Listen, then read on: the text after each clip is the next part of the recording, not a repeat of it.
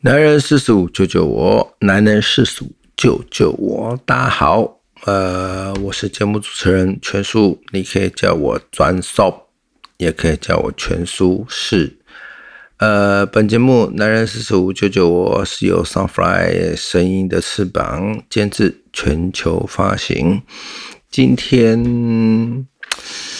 想跟大家分享哦，我还是一样来先讲一下我这个节目啊。其实呃，开这个节目的目的是要分享四十岁以上的男人面临上的职场的问题、职场的无奈、职场的无力，然后还要面对家里的辛酸与矛盾，妻子或女朋友。我相信，哎，现在这个世界其实，呃，很多的像我一样四十岁出头的人，嗯，有的可能还是单身，对。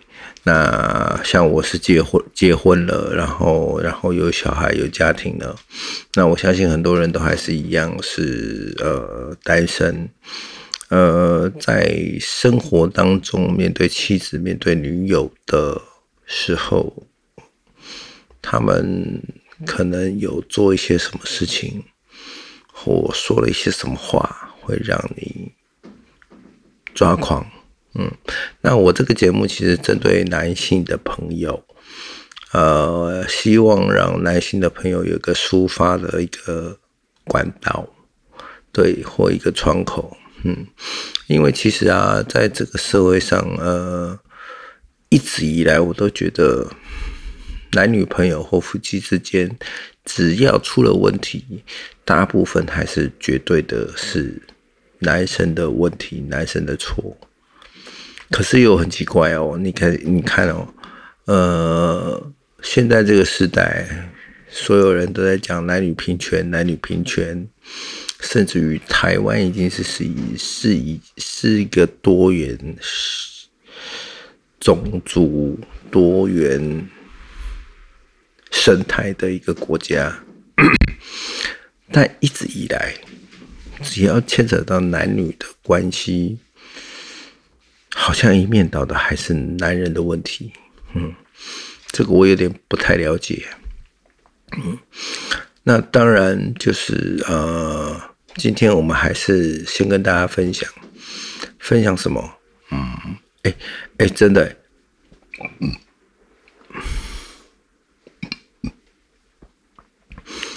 我的第一集啊，节目出来之后啊，哎，真的有人私讯我，有人私讯我，然后跟我分享他的干苦谈，然后他有说他想干掉，因为我们我们我们节目的设计就是，呃，应该说节目的。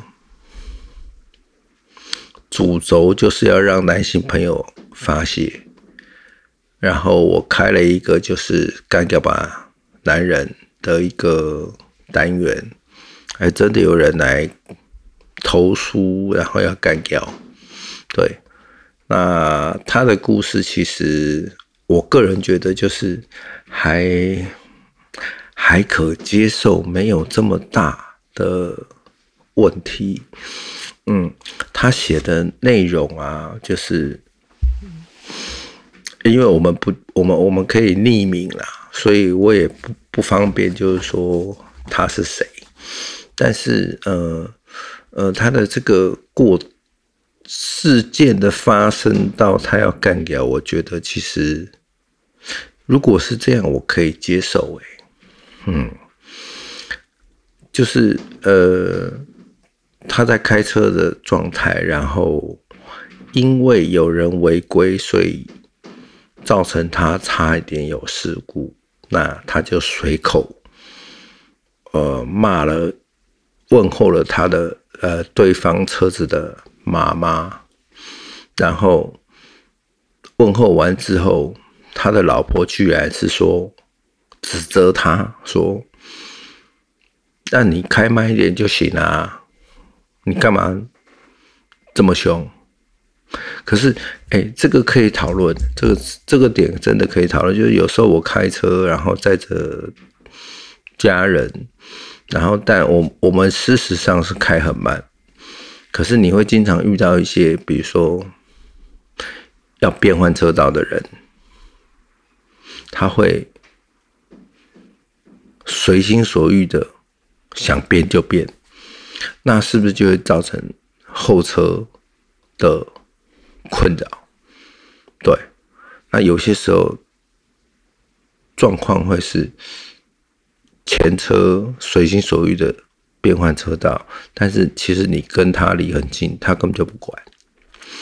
可是，在那个当下，男生第一个反应会是就刹车，然后随口就会操王八蛋，你们开车你驾照用考的，对，但是。你的另一半可能在那个当下，他没有看到的状况下，他就会指责你，哎，是你的问题耶，就就会指责你说，哎，你不能开慢一点吗？你不能怎么样吗？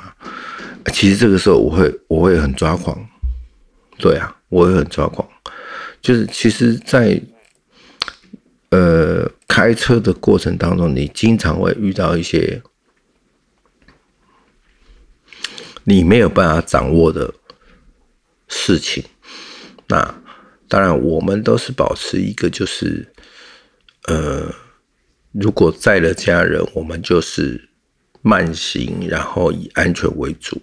但我可以控制我自己，我不能控制别人，对不对？对。那一旦有一些小状况的时候，我们当然就是情绪上的反应就很直接啊。那那那那那个很正常啊。哎，但是有些时候，你的你的另一半就不会这么认为，你的另一半就会觉得说，哎，你你你开那么快干什么？哎，你就不能，你你就不能让一下吗？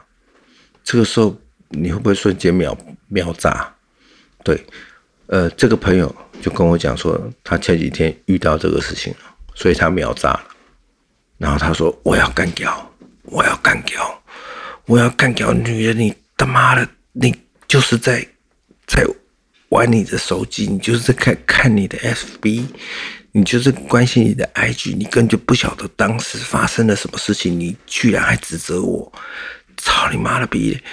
我在保护我们家人呢，哎，我哎，我不晓得我这样讲到底行不行哎，呃，因为我全部都说了，但也还好了，我觉得，因为这就是一种情绪的发泄，对，那呃。节目的调整就是，我现在开始会在节目的头一段，我就会开始干掉，对，干掉什么？干掉网网友啊，或者是听众的一些经验啊，然后他们投诉过来的一些案例呀，对。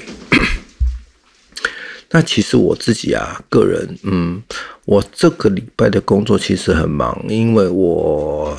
我的正规工作是一个电影制片，然后我现在有一支片子，嗯，正在筹备，嗯，那呃，在筹备的过程当中，其实我们面对到的人很多，然后偶尔有些时候聊一聊，其实男生也会哦，男生也会在聊公司，聊聊聊聊聊聊聊，就聊到十四了，嗯。然后，哎，我先恭喜恭喜我一个好朋友，嗯，一个曾经跟跟跟过我工作的一个助理，然后，呃，在我在拍黄朝亮导演的《邯郸》的时候，他从制片组转到了导演组，然后他现在，呃，生了一个 baby，一个小男生，对，那当然那个。呃，当时我知道，呃，在剧组内有一些传闻的时候，我其实个人不是很很开心，也很生气嘛，也算对。但我还是恭喜他，因为他最近生了一个生了一个小男生，那。呃，她是一个能力非常好的一个一个女孩子，从国外回来，只是呃，我会觉得很可惜，他在他人生当中，嗯，应该可以再更好。对，嗯，好，就这样。呃，然后，然后接下来应该是说，哎，我词穷嘞，开玩笑。对我词穷了。因为我忘记我刚刚要讲什么。其实我会觉得，好像纯聊天也不错。哦呃，就是不管在哪一个职场上，其实都有这样的状况。我觉得，就是当你觉得说，哎，你可以收这个人做徒弟的时候，然后你告诉他说。嗯，这个行业很苦哦，这个行业很怎么样哦？这个行业圈子很小哦，所以你要照顾好你自己哦，而且呃，爱惜羽毛哦。但是你往往都会遇到，就是嗯，当你觉得可能性很好的人，人都不尽理想，就会出乱子，出乱子。对，嗯，好，那刚刚我们第一个讲到，就是说我一个朋友遇到这样的事情，其实。好像每个人都会遇到，就像，嗯，有些时候我我我休假，我开车载妻子啊，然后载载载太太啊，载小孩出去的时候，有些时候有些状况真的，呃，是你没有办法控制的时候，然后太太又给你的反应是，哎，你的问题，你会很抓狂。就像我有一次，哎，但但是我我要讲的是，我这一次的情况是我太太有看到，嗯，然后呃，在信义路路上，然后下班时间，我们吃完晚饭，带着小孩，然后开车，然后突然就有一个货车，小货车啦，小货车，他从巷子里面出来，可是我是直行线哦，我是直行车道。然后他从巷子出来之后，他就直接切到最内侧，然后差点就撞到。那因为我很注，我开车是一个很注意的人，所以我就停了一下，让他先过。但我按同时间我按了一个喇，我按了喇叭声。然后我按完喇叭声之后，这一位小货车的司机就摇下车窗，然后就对我破口大骂。那当然，他骂的是我没有办法接受的言语，所以那个时候我被激怒了。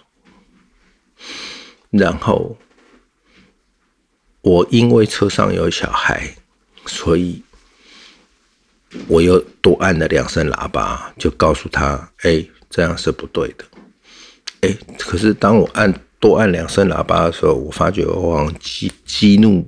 这位货车驾驶，然后他就把车停下来了，对，然后我就很纳闷啊，你停车下来干什么？然后他就下车了，然后同一个时间，他在下车之后，第一个第一个动作就是拍我的引擎盖。那我相信这样的动作应该。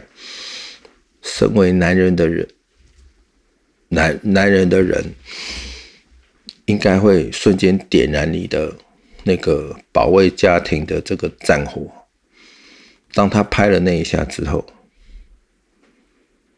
我就瞬间把车子的排挡杆打成低档，踩了手刹车，转头跟我太太说：“我下车之后，你把车门锁起来。”同时，我就开了车门。我一下车，我太太就把车门关起来。但很好笑的是，我一下车之后，那位货车驾驶第一句话跟我道歉。对他一看到我的时候，因为小弟的身材还颇大只的，嗯，一百八十几公分，但是我有九十几公斤，嗯。所以他一看到之后，他就瞬间跟我道歉，然后说：“哎，不好意思，不好意思，我我下来跟你道歉的。”对对对对对，开玩笑，你下来跟我道歉，你要第一第一第一个动作，你就要拍我车拍拍我引擎盖嘛？对啊，但很好笑的是，好，当他姿态放柔放软的时候，我就想，好，那算了，因为我车上有小孩。可是当我上车的时候，我太太跟我讲：“你为什么要这么冲动？我们车上有小孩耶！”哦，我瞬间，哎，不晓得要怎么回答。嗯，就是有些时候你会你会很无奈，就是无奈的地方在这边。哎，其实我今天，呃，第一集过后，其实我我我不太想要照。所谓的一个单元、两个单元、三个单元的顺序走，所以呃呃，我们就是平常心的聊天，但是我们遇到都是都是事实，都是实事，就是亲身体验。对，所以有些时候我也很无奈。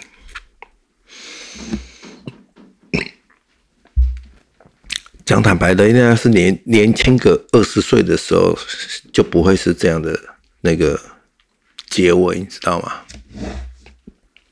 我相信很多男生都是在很多男人呐，都在结婚以后，然后真的结婚会让人改变，改变什么？改变思想，改变的你的生活作息，改变你做事的方式，然后改变你。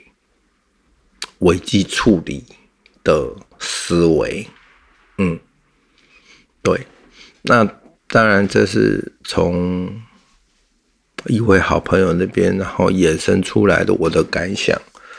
然后我今天，我今天其实今其实今天看了新闻啊，就觉得哇，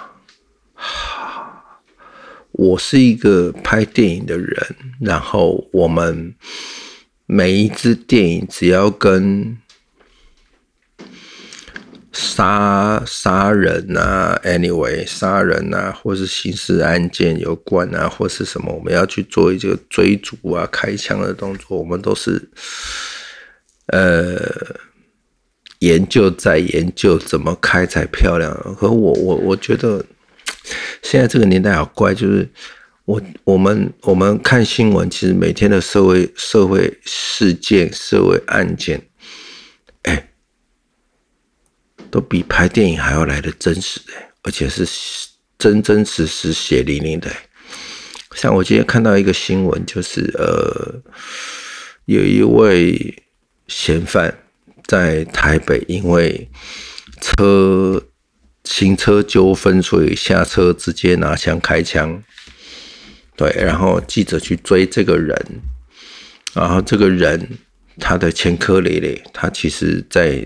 这个当天早上，在桃园就已经半路拦车，然后开枪打人，因为债务纠纷。然后他晚上在台北，台北的街头哦，是台北的街头哦，因为行车纠纷又下车，然后直接又开枪，然后又示威。这比这比台拍电影还来的疯狂哎！对啊，所以其实有些时候，我觉得很多老外就说台台湾很安全啊，台湾怎么样？台湾自然很好啊。可是他他他们到底有没有真的去了解台湾的社会新闻？其实每天都很 crazy。其实台湾的社会新闻真的，我不知道是为什么。台湾的法律太松吗？这一点其实我我很我很我很。介意也很在意，就真的，台湾的警察在台湾的社会上地位好像不是很高，然后所谓的行使公权力的状况也不是这么的好，哎，对，就是台湾一天到晚酒驾啊，然后一天到晚街头开枪械斗啊。然后所有人都觉得台湾，所有外国人都觉得哇，台湾很好，台湾很棒。这有点让我惊讶，这真的有点让我惊讶。嗯，然后呃，我觉得，我觉得，我觉得我这一集其实真的想要跟大家分享的就是，嗯，除了除了跟朋友聊天得到的呃知道他的一些状况，啊，跟他的一些无奈以外，其实，呃，像影视产业。台湾在今年二零二零年庚子年的上半年真的很惨，因为疫情的原因。我相信这是因为大环境的原因，所以造成造成大环境的影响。但是，呃，有些时候我又有我又会去想，就是说也还好，二零二零年今年的疫情年，然后让让很多的国家，呃，应该说让所有的所有全世界的国家都有。时间跟空间来做其他的思考跟安排。那像我，我今年就因为上半年疫情年的疫情的问题，所以我其实做了另外一个剧本，然后目前正在发展当中。呃，当然，我们我们我们还是要回到一个就是现实生活当中啊，就就也也还好。呃，我相信很多人都会很困扰，就是说，嗯，今年的这个状况啊，各个产业都有影影响。那还好，政府有出手帮忙，真的真的，台湾真的是一个非常。站的一个国家，还有政府有出手帮忙，那台湾的人，所有的老百姓人民也都很配合这个防疫的动作，所以我们可以在这个世界上，呃，以防疫来讲，算是走在最前面，嗯。可是也造成很多产业，比如说观光观光业啊，然后影影视产业啊、娱乐业啊的一个很大的一个伤害。不过这都我我个人觉得这都是好，就是让我们可以归零，然后去思考，就是说哈，呃，假设这个病毒它没有办法全全部的消灭。它会伴随我们一辈子，它变成流感的一种模式。那我们要怎么来改变自己的生活习惯，然后来适应这个病毒？哎，我觉得这个是一个很好的、很好的想象的一个空间。嗯，那 当然，我还是要分享一下，就是说。呃，节目的重点啦，我还是要让大家有一个男人们有个出口，然后我们我们来聊一个状况。刚刚已经聊了一个状况，就是说我们在开车的状况遇到了危机的时候的事，然后你的处理造成你跟你的女朋友也好或妻子的一个不愉快。那我我现在要分享另外一个，就是。呃，我前一前呃上礼拜跟我们一个很好的朋友，然后他是导演，然后聊聊天的时候 聊到，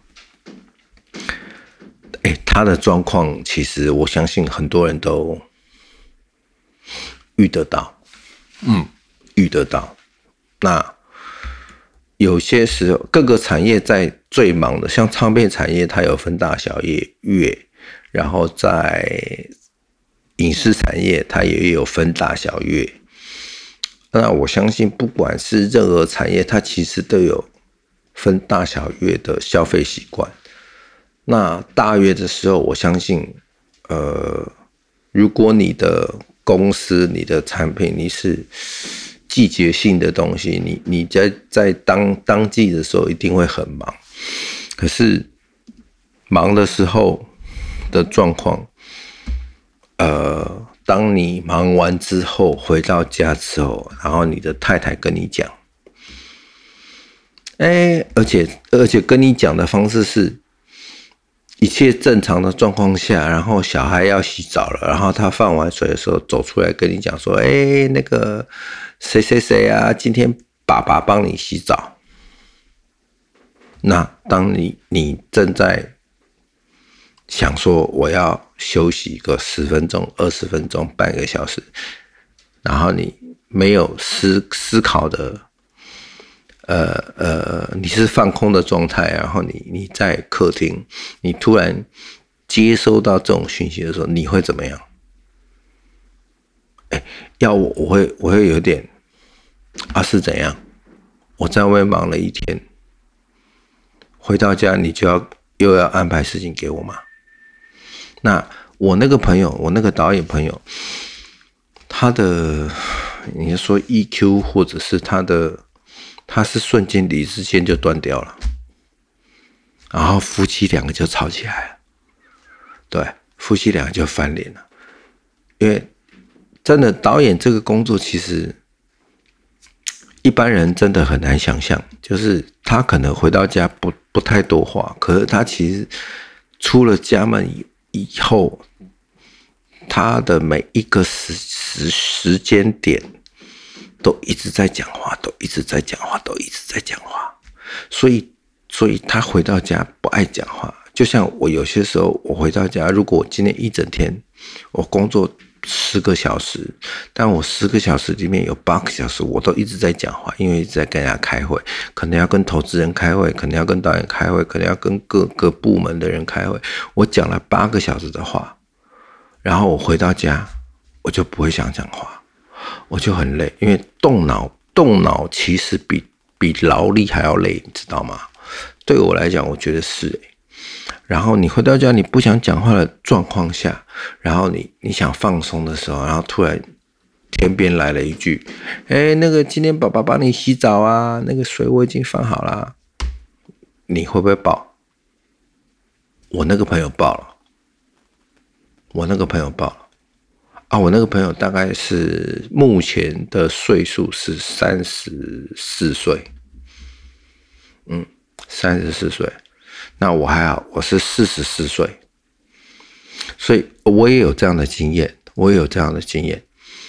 那我当时是 深吸了一口气，然后站起来说：“好啊，爸爸帮你洗澡哦，大恶魔来了。”嗯，对，我当时就深吸一口气，然后帮我的女儿完成那个洗澡的动作。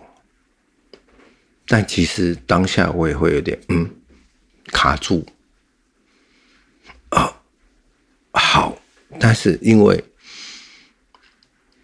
我们要体谅太太一天在家里。她在家里，我出门，然后工作十个小时，她在家里就要带小孩带十个小时。那小孩子还是娃的时候，其实没有关系，还好。但小孩子到一岁五个月以后，哎，他会跑、会动、会跳、会怎么样？他开始一直在大量的学习的时候，其实妈妈很累，真的，妈妈很累。但是累的。程度跟方式真的不同，嗯，真的不同。好，那所以其实呃，今天分享了一个朋友的案例，也分享了我我的案例。我其实有些时候真的累了，回到家，然后突然又接收到一个讯息，说要帮小孩，我其实是会觉得，啊，这是怎样？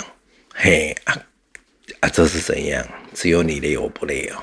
对，但是我们还是需要维持家里的那个和谐。所以，嗯，我的方式是，我会深吸一口气之后跟他讲，嗯，好，我再帮他洗，嗯。但我还是希望，嗯，有些时候，女人们、女人们、太太们可以看一下。你先生的当天的回家的状况，然后去去决定你要不要他这样做，因为也许他当下或也许他那天真的很累，那这是可以调整的嘛？嗯，好，但是呃，我的节目每一次到最后，我都还是要告诉大家，呃，我的节目在各个平台你都可以，呃，只要是 Podcast 的任何平台，你都可以寻找得到。然后，我希望的所有的听众朋友，如果你呃需要有一个窗口，你需要有一个发泄的管道，欢迎你上网，然后脸书、IG，或是你都可以去找我的节目，啊，或者是找呃呃 Soundfly。呃，声音的翅膀的网站，然后你在我们的页面下面留言，留你的案例，留你的想讲的话，留你想干掉的话，我每一集都会挑一两个来 帮大家抒发一下你的情绪。那呃，我们的脸书你就写，你就寻找搜寻 Sunfly，然后声音的翅膀。脸书专业，然后麻烦你帮个忙进来，按个赞，关注，然后我们会时常在脸书上做互动，然后希望大家都可以给我一些讯息，然后我们大家可以来交流，对，也许有一天我们可以呃开个。小活动啊，就是所有的男人们，我们一起在某一个咖啡厅或某一个 bar，或也做一些什么事情。如果你喜欢露营，露营的话，我们也可以办一个露营晚会，然后各个家庭都来。好，今天的节目到这边，那当然陆陆续续我还会录一些东西，我还会让。另外的人来参与，因为接下来的节目我会有邀请我们业界的知名的导演啊、知名的演员啊一起来聊聊。那先决条件就是我们大家都是有另一半的人，然后跟另一半的相处有一些什么状况，嗯，然后我们大家来分享。好。谢谢所有的听众朋友，也希望你会喜欢全叔的节目。那欢迎所有的好朋友，所有的男人，如果你有不愉快，你想要发泄，你都可以到我的粉丝专业，呃，Sunfly 的粉丝专业来留言给我，然后我会帮你找到一个窗口。期待下一次节目，大家再相见。谢谢你，谢谢。